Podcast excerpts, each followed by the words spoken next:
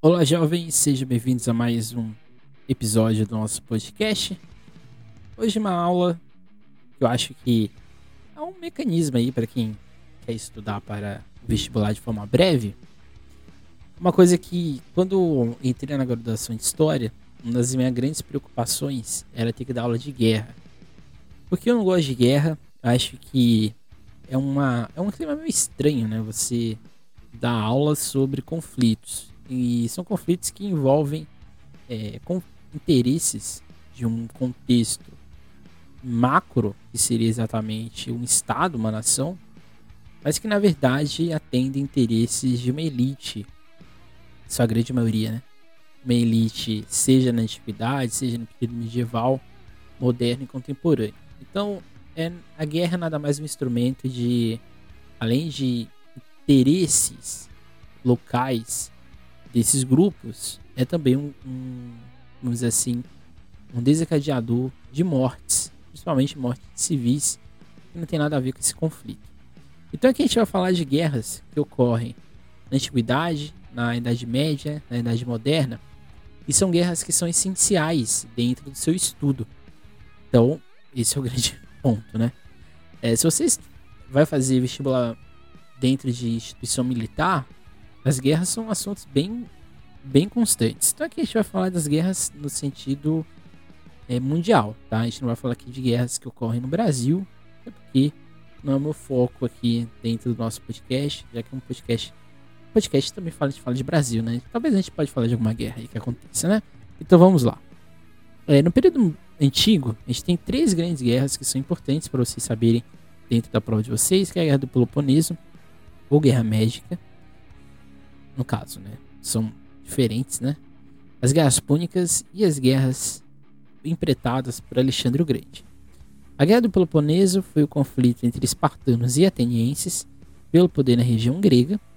Já guerras médicas se referem aos conflitos entre gregos e persas devido à invasão persa no território grego. É sempre bom a gente ter em mente que a Guerra do Peloponeso é aquele conflito que vai acontecer após as guerras médicas. Então as guerras médicas elas ocorrem primeiro, elas vão ter dentro do seu contexto todo o entorno da cidade-estado de Atenas, que vai ser ocupada pelos persas. Os persas, na verdade, estavam num processo de expansão territorial agressivo no Oriente Médio, avançaram na Turquia e tinham interesse de avançar no Mar Egeu e chegar, né, principalmente nas cidades portuárias é, gregas, e uma delas seria Atenas. Esparta, que está um pouco distante das guerras, é, desse, desse conflito, vai até encontro dos persas, não dá muito certo, mas aí na segunda guerra das segundas guerras médicas a gente vai ter exatamente é, o fim do avanço persa e a, e a consagração, se podemos dizer, de Atenas como um dos epicentros da administração das cidades-estados gregas. A Guerra do Peloponeso é uma espécie, vamos dizer assim, de. Hum, não é uma continuação, mas é uma. Qual é a palavra certa aqui, hein? Acho que a palavra certa é legado. Não, também não é um legado. Consequência. É uma consequência. A Guerra do Peloponeso é uma consequência, já que Atenas queria ter o poder local nessa. Vamos dizer assim, Atenas queria monopolizar no, o existente, né? No caso na Liga de Delfos, que ela vai, que ela vai formar, e essa liga ela tinha um compromisso, vamos dizer assim, das cidades-estados que se, se associassem a Atenas. Nessa associação, essas cidades-estados passariam a ter uma proteção, seja ela jurídica, seja ela econômica e principalmente militar, contra outra possível invasão ao território grego. Esparta achou isso um absurdo e vai fazer a guerra do a Liga do Peloponeso, e essa liga do Peloponeso tinha o objetivo de atenuar essa ideia de centralização que Atenas queria fazer. Então a guerra do Peloponeso era nada mais nada menos que Esparta querendo impedir a ideia de centralização do mundo grego na figura de Atenas, mas ao mesmo tempo os espartanos sabiam que se derrotassem Atenas, derrotariam outras várias cidades-estados e nessa derrota, Esparta, indiretamente, seria o centro, o epicentro do mundo grego. Resumindo, a Guerra do Peloponeso foi o fim das cidades-estados gregos, como a gente conhece, né, já que não deu muito certo. Esses dois conflitos são essenciais na prova de vocês, e o vestibular adora confundir vocês na ideia de Peloponeso e guerras médicas. Então, guerras médicas é guerra entre os gregos, o mundo grego, com os persas. Guerra do Peloponeso é a guerra no mundo grego, uma espécie de guerra civil, entre espartanos e atenienses. Já guerras, as guerras púnicas é uma guerra em, em que os romanos foram em confronto com os cartaginenses pelas posses na região do norte da África, onde os romanos ganham um conflito e conseguem um domínio completo do Mediterrâneo. É essencial isso daqui também, porque são as guerras púnicas que vão dar o controle por completo de Roma no mundo mediterrâneo. Então, é nesse momento, quando a cidade de Cartago, uma das remanescentes dos fenícios, vai ser invadida por Roma, e com isso, os romanos vão ter acesso a praticamente todo o norte da África isso vai ajudar ele exatamente no processo de navegação, principalmente da navegação que vinha da Península Ibérica, porque a cidade de Cartago se tornava agora uma espécie, uma espécie de entreposto.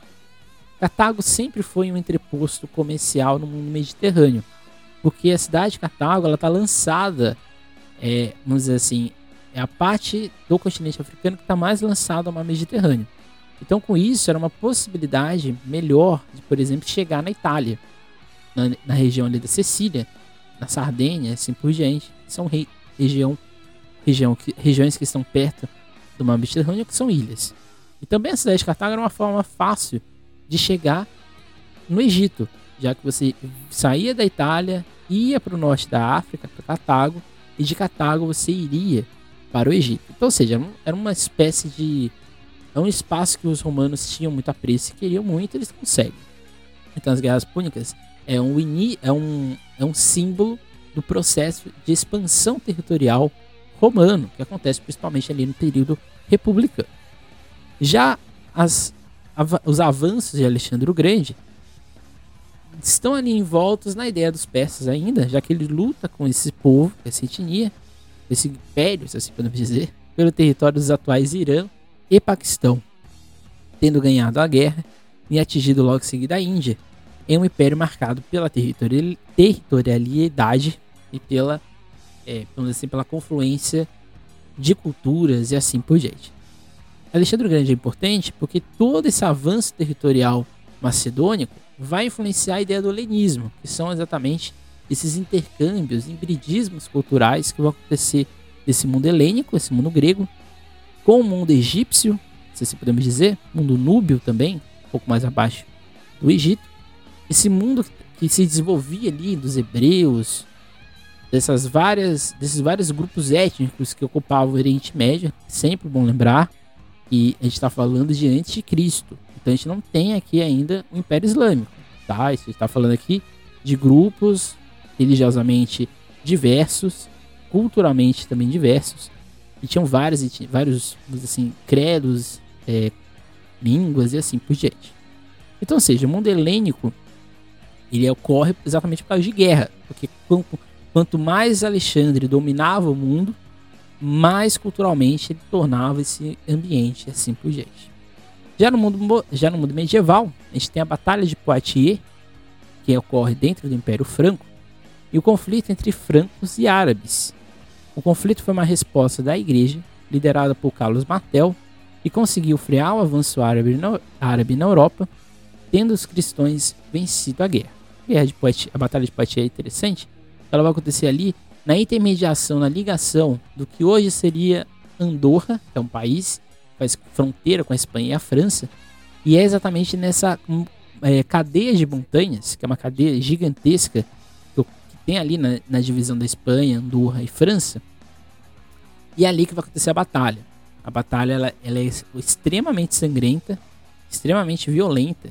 E se os árabes avançassem sobre o território franco, ou seja, sobre o que seria hoje a França, dificilmente, olha, dificilmente alguém conseguiria barrar eles. Provavelmente teria. Se os, se os francos perdessem a batalha de Poitiers, talvez só Gengis Khan, estava lá do outro lado da Europa, no leste, poderia, vamos dizer assim, barrar esse avanço árabe.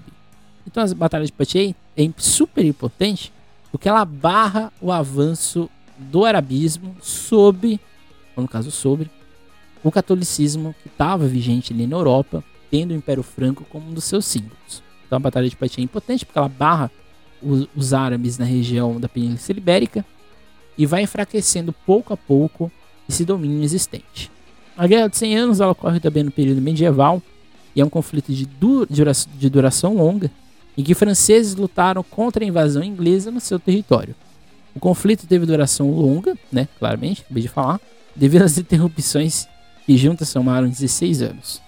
É 116 anos, na verdade, né? Então a guerra tem 116 anos, são 100 anos de conflitos ininterruptos, não, quer dizer, não ininterruptos, são 100 anos de conflito e 16 anos de interrupções, por vários motivos. Inclusive, é, vamos assim, seca, invernos rigorosos, algumas situações de saúde e assim sucessivamente. A vitória ficou com os franceses, isso barrou o avanço inglês sobre o, sobre o continente. É sempre bom a gente ter em mente também isso. A Grã-Bretanha queria ter acesso à França e utilizou da ideia de dinastia exatamente para ter esse, esse poder no continente. Se os franceses vencessem, perdessem esse conflito para os ingleses, a Inglaterra teria posse da região norte da França, o que seria um absurdo. Então, ou seja, isso barrou o avanço inglês, fez os franceses se reorganizarem, e dessa reorganização do, do fim da Guerra dos 100 Anos, a gente vai ter a consolidação da nobreza francesa, que vai gerar no futuro a dinastia dos Bourbon, que vai ser a principal dinastia francesa ali no século XVI, XVII, e que vai ser exatamente o absolutismo francês, o centralismo na ideia do rei. E as cruzadas foram um conflito armado entre cristãos e muçulmanos, e entre cristãos também e ortodoxos, em que, devido a N fatores, entre eles religiosos e populacionais, levaram os conflitos vários motivos, né? Seja, por exemplo, a cruzada do comércio, que foi em Constantinopla, quando os cruzados invadem Constantinopla, tomam a cidade e assim interrompem o comércio marítimo naquela região, no Império Bizantino. Seja na batalha pela cidade de Jerusalém, e aqui envolvendo né, os três grandes reis da Europa, na França, no, no Sacro Império Romano Germânico e na Inglaterra. Isso vai gerar um grande conflito ali na região do Oriente Médio, em Jerusalém, em que vai vencer o Saladino e, consequentemente, os árabes tomam posse ainda de Jerusalém, porém Jerusalém se torna uma das primeiras cidades do mundo a ser, vamos dizer assim, multi multicultural, porque vai ser uma espécie de zona neutra no mundo. E além das cruzadas como um fator de, é, vamos dizer assim, fim, de, a, fim do excedente populacional europeu, a Europa tinha um avanço grande, um crescimento muito grande de pessoas que nasciam, e as cruzadas foram meio, vamos dizer assim, de se livrar das pessoas que eram indesejadas na Europa. É um absurdo, mas foi isso que aconteceu. Já no período moderno, a gente vai ter a Guerra dos 30 Anos, que é um conflito que vai envolver França contra o Império Austro-Húngaro, que era aliado do Sacro Império Romano Germânico. O conflito em que os franceses, liderados por Luís XIII, em que buscavam frear o avanço das elites católicas na Europa, representada na Casa dos Habsburgo. O conflito foi ganho pela França, que conseguiu estabelecer o fim da política austríaca e colocar a soberania nos estados. Absolutistas, colocando a França como centro das ações na Europa e colocando a Espanha, principal centro dos Habsburgo, em decadência. A Guerra dos 30 Anos é super importante porque ela vai consolidar o absolutismo francês, vai enfraquecer a Espanha, que era o. Era não, nesse período. É, era não, ainda era. País mais rico da Europa, devido exatamente à expropriação no seu processo de invasão na, na América, nas colônias existentes. Então, com essa derrota, a Áustria-Hungria, que era o principal império dinástico da Europa, perde força. Isso vai enfraquecer também Portugal, tanto Portugal quanto Espanha, já que os Habsburgo tinham seus descendentes nestes países. A França, que também tinha alguns descendentes dos Habsburgo, vai vai constantemente avançar o seu poder na Europa, vai ser a grande rival da Inglaterra durante muito tempo. A Guerra das Duas Rosas é um conflito pelo trono inglês entre os Lancaster e York. O conflito foi vencido por nenhuma das duas casas, tendo possibilitado a ascensão da casa Tudor, que iria colocar o absolutismo na figura de Henrique VIII. Isso aqui é muito importante porque, né? A dinastia Tudor ela vai, vamos dizer assim, ser um coringa. Enquanto ela vê os Lancaster e York se matando pelo poder, vai lá os Tudor e vai simplesmente na figura do Henrique VII, primeiramente, depois vai ser o Henrique VIII. O Henrique VII ele vai aproveitar esse processo de instabilidade e vai assumir o trono inglês. É um grande, um grande estrategista, né? Ele simplesmente ficou quieto. Com o fim da Guerra das Duas Rosas, a gente vai ter exatamente a consolidação desse absolutismo inglês, que vai ser bem específico, como já viu nas nossas aulas, um absolutismo bastante, vamos dizer assim, restrito à realidade ali local, na figura do Henrique VIII e principalmente na, na figura da Elizabeth I. A Guerra de Reconquista é uma guerra que vai acontecer entre os espanhóis e os árabes, essencial para vocês entenderem o processo de colonização da América, porque é um conflito que ocorre em 1492 e que espanhóis se juntaram para expulsar os árabes da região, o que gerou a possibilidade de dominação no continente americano. A Guerra de Reconquista é nada mais nada menos que a expulsão des, desses árabes, não só do território espanhol, como no território português. Reconquista é porque os reis, os reis existentes na Espanha e em Portugal, eles existiam, mas eles eram figurativos, porque existia ainda todo um domínio árabe na região. A guerra de conquista nada mais que a união dessas coroas exatamente para tirar o avanço árabe e assim reconquistarem os seus poderes e instalarem o que a gente chama dos estados modernos. A guerra na América pela independência é um conflito que vai colocar os espanhóis e colonos em guerra e se destacando a figura de Simão Bolívar, em que no fim colocou a elite local no poder. E a guerra entre os ingleses e colonos, que iria gerar a fundação dos Estados Unidos, que em seguida iria gerar a guerra de secessão entre Sul e Norte, sendo vencida pelo Norte. Além disso, o conflito, além disso, o conflito entre haitianos, no caso, a população de negros escravizados, e os franceses, que vai gerar a única revolta liderada por escravos dentro da América e no mundo, eu diria. E esse conflito vai gerar o Haiti é a primeira república também dentro do continente latino-americano, da América Latina, como você achar interessante. A guerra na América é nada mais nada menos que o reflexo do, da expansão do Napoleão durante todo, perante todo o território na Europa. E essa, esse avanço do Napoleão ele vai influenciar principalmente a América Latina, seja Portugal e Espanha, e a guerra de independência dos Estados Unidos é nada mais nada menos que a consequência do período de reforma que vai acontecer na Europa. E esses, esses protestantes vão encontrar nos Estados Unidos a possibilidade de eles viverem, de terem um, um espaço para se desenvolverem. E nada mais. E, é, e além disso, né? Eles vão criar um estado, uma, uma região muito própria, que é exatamente os Estados Unidos, que vai com o tempo, questionar a ideia do pacto colonial inglês dentro do território. Então, seja a guerra nas Américas é essencial, mas a gente vai ter um podcast exclusivo de, de resumo de América mais para frente. Então, lá a gente vai abordar um pouco mais. Já no período contemporâneo, a gente tem a Guerra dos Boers, que é entre os ingleses, no caso da Inglaterra, e os Boers, que são as etnias, a etnia branca que se forma na África do Sul.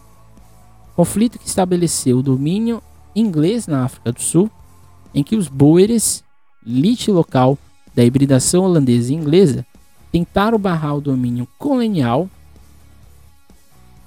A página. E a vitória ficou com os ingleses. A Guerra dos Boeres é, é essencial porque ela marca o início do que a gente vai ter desse, dessa aliança, entre aspas, da Inglaterra com essa elite branca local. É essencial a gente ter isso em mente porque é um conflito local, no caso, entre uma etnia branca, que é a única etnia branca praticamente dessa região sul do continente africano, com a metrópole, se assim podemos dizer.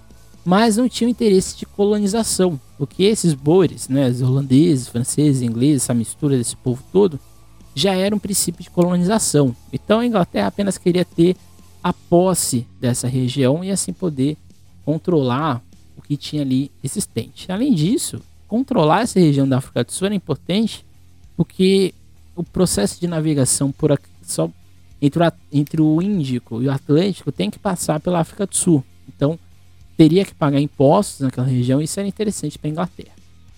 Guerra dos Cipaios vai acontecer entre ingleses e indianos e o conflito que envolve o que está acontecendo ali é, pela, pela ocasi ocasião, no caso. Ocasião do caso não dá, né? O conflito que vai acontecer por causa do colonialismo inglês na região. E é um conflito vencido pelos ingleses. E que fez acender o início das lideranças locais, que vai culminar na CNI, Congresso Nacional Indiano, e no final no pacifismo. A Guerra dos Cipais era nada mais nada menos que o indiano tentando barrar a colonização dos ingleses, ou essa interferência inglesa na sua cultura. Embora a guerra seja perdida pelos indianos, ela na verdade derrota a Inglaterra, porque isso vai unir ainda mais os indianos, principalmente os dois principais grupos religiosos, que são os hinduístas e os islamizados. Então, isso é essencial, porque a Guerra dos Cipais vai gerar o CNI, que é o Congresso Nacional Indiano, e vai unir todos esses grupos e vai organizar o nacionalismo indiano contra essa interferência britânica.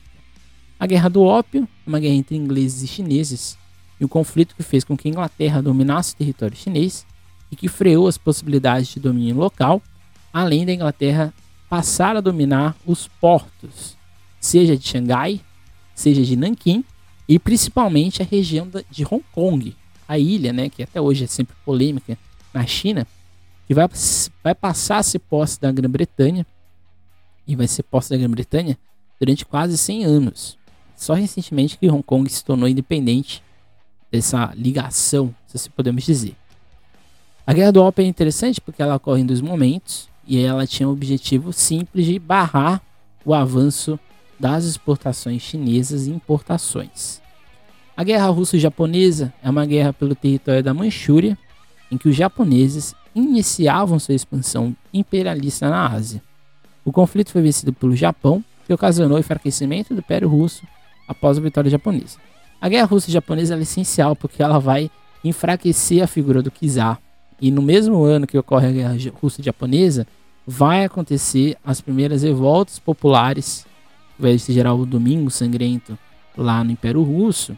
Vai ser o primeiro momento da revolta popular contra o czar e a reorganização ou organização dos soviets que existiam lá no Império Russo e vai gerar no, no princípio, né, no final, a Revolução Russa, liderada pelos bolcheviques. A Primeira e Segunda Guerra Mundial, conflito em duas fases, que colocou interesses distintos nos dois conflitos, mas que gerou impactos consequentes no seu pós-guerra. Eu não vou aqui me aprofundar na, na, Primeira e Segunda Guerra Mundial, porque eu odeio Primeira e Segunda Guerra Mundial, mas é importante vocês saberem que a Primeira Guerra Mundial ela está envolvida no contexto de industrialização, do momento neocolonialista que o mundo passava, e principalmente territorialista. Os, é, um conflito que envolvia as repúblicas, principalmente da França e da Grã-Bretanha, e mais para frente dos Estados Unidos, contra os impérios, o Império Austro-Húngaro, o Império Germânico, o Império Italiano, o Império Austro e o Império Turco-Otomano. Ah, mas tinha o Império Russo. Tinha, sim, o Império Russo estava lutando ao lado da França e da Grã-Bretanha, mas o Império Russo sai do, do meio da guerra, no acordo entre russos e alemães, que vai gerar, no caso, no fim, né, a União Soviética. A Segunda Guerra Mundial é importante porque ela é, na verdade, ainda o cerne do momento é o conflito de expansão, só que não era o conflito de expansão da França e da Grã-Bretanha. Os dois países não queriam se expandir em nada, mas era do nazismo, no caso da Alemanha de Hitler, queria avançar pelos territórios na Europa, ou seja, criar um mundo ariano. Além disso, o fascismo vai ser o grande cerne da Segunda Guerra Mundial, que vai ter lado a lado desse nazismo e do fascismo italiano a força vigente que vai gerar todo esse rebosteio mundial. Além disso, a Segunda Guerra Mundial é um conflito mais mundial do que a primeira, porque ela vai envolver a África, a Ásia e Europa. A Primeira Guerra Mundial fica muito centrada ainda na Europa, ok? E também nesse conflito da Segunda Guerra Mundial, a gente tem a presença japonesa, que vai ser grande, vai ser presente, muito forte em todo o conflito, beleza? Então, primeira, guerra, primeira e Segunda Guerra Mundial. Acho que é mais fácil vocês é, verem as aulas, né? A gente vai ter um resumo em breve, a gente vai ter os dois, os dois assuntos. A Guerra Fria é um conflito não armado entre soviéticos e americanos que gerou conflitos internos. Entre eles, a Guerra da Coreia, um conflito que gerou a divisão do território pelo paralelo de 38 graus, aquela divisão meio bizarra, né? como se fosse uma reta que passasse entre a Coreia do Norte e a Coreia do Sul. É uma guerra que, em tese, ela nunca foi terminada, porque não houve nenhum acordo direto sobre o conflito. A guerra foi cessada, sim, não tem mais o conflito, mas não, ela não teve um fim, ela não teve uma solução. A solução foi, foi colocar essa divisão do território que separou a Coreia do Norte da Coreia do Sul. Foi uma coisa bem complicada, ainda é muito complicado nessa região. A Guerra do Vietnã é um conflito que colocou o comunismo como sistema de governo, com vitória do Vietnã do Norte contra o Vietnã do Sul. Esse conflito ele vai envolver países da Europa, como França, e países, no caso do continente americano, como os Estados Unidos.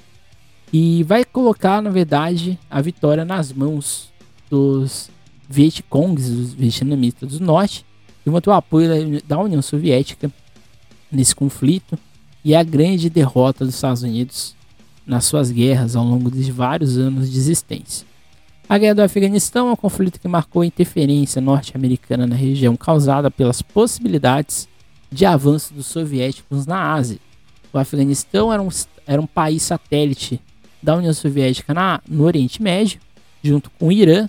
O Irã era uma posse dos Estados Unidos até 79, mas a grande questão era que a Rússia precisava do Afeganistão como sua área de influência. Tendo o Afeganistão, tinha um estado forte no Oriente Médio, e com isso poderia fazer uma interferência mais clara nos conflitos que estavam acontecendo na região. Os Estados Unidos percebem que a União Soviética era muito inexperiente naquele território, então vai usar a estratégia, a estratégia que os Vietcongs usaram contra eles. Então o que, que eles vão fazer?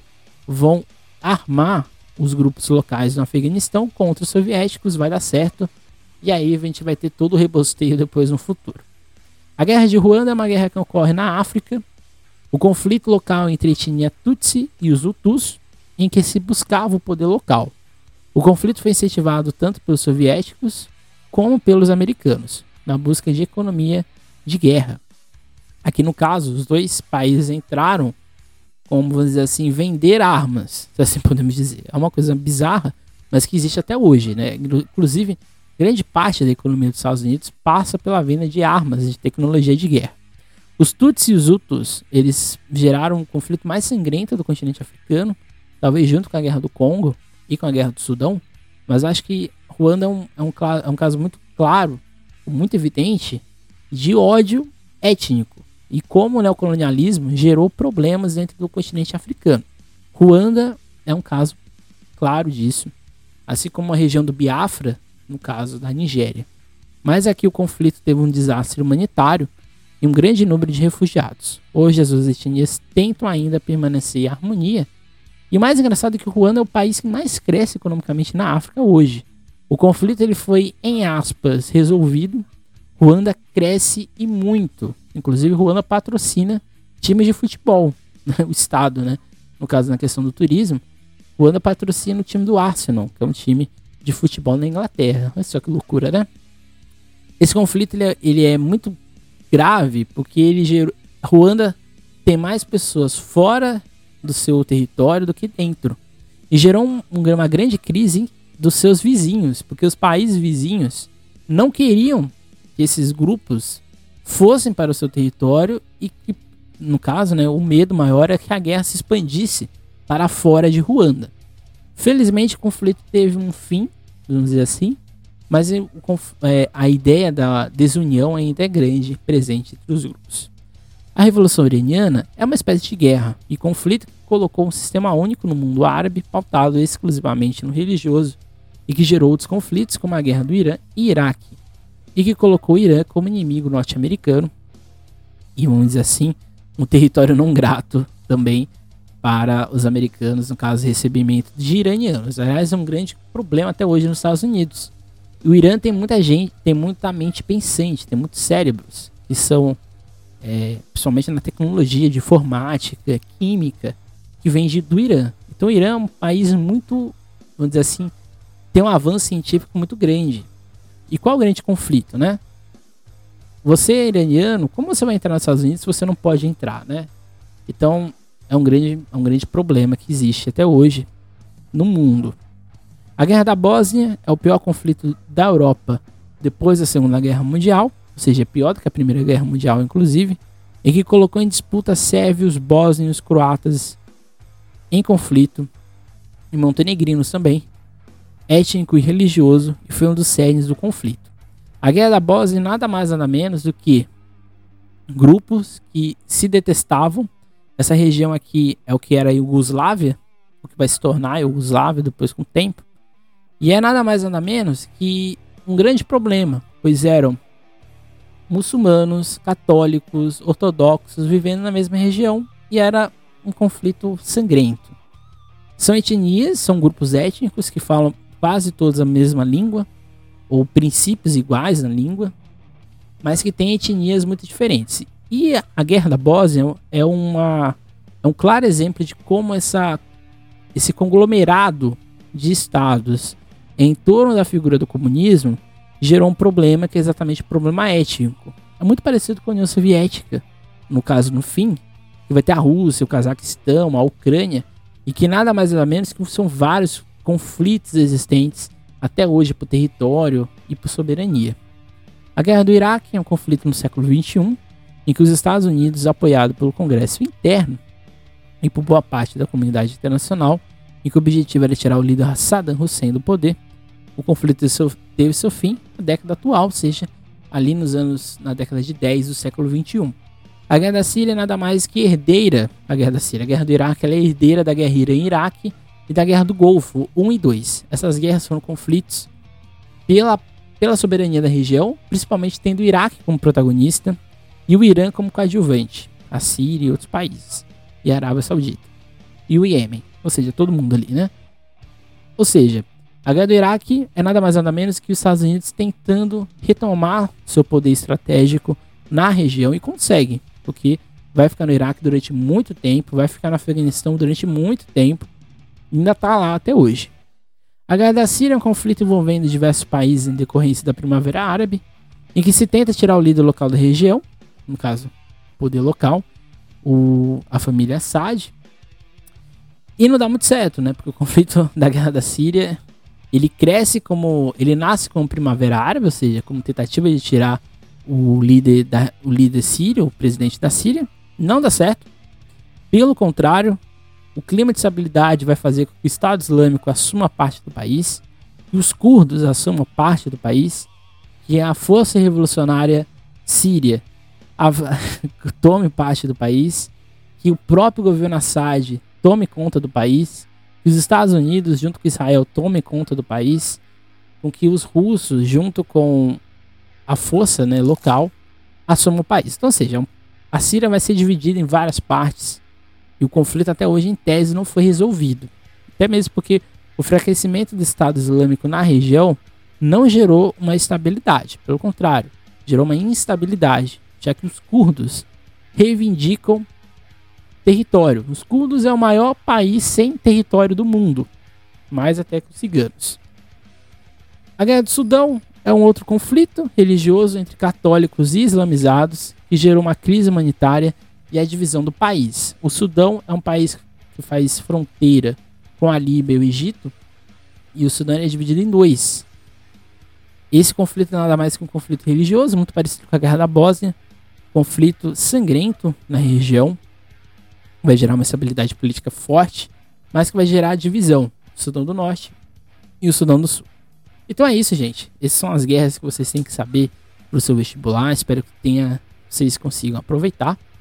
É interessante vocês fazerem. Eu, tô, eu falei aqui das guerras. É, é interessante vocês fazerem uma linha do tempo E vocês vão linkando com vários assuntos que vocês vão perceber que quase todos os acontecimentos que vão acontecer no mundo, seja no período absolutista, na Idade Média, Renascimento, Antiguidade, seja lá o que for, tem uma guerra no meio. Então é interessante.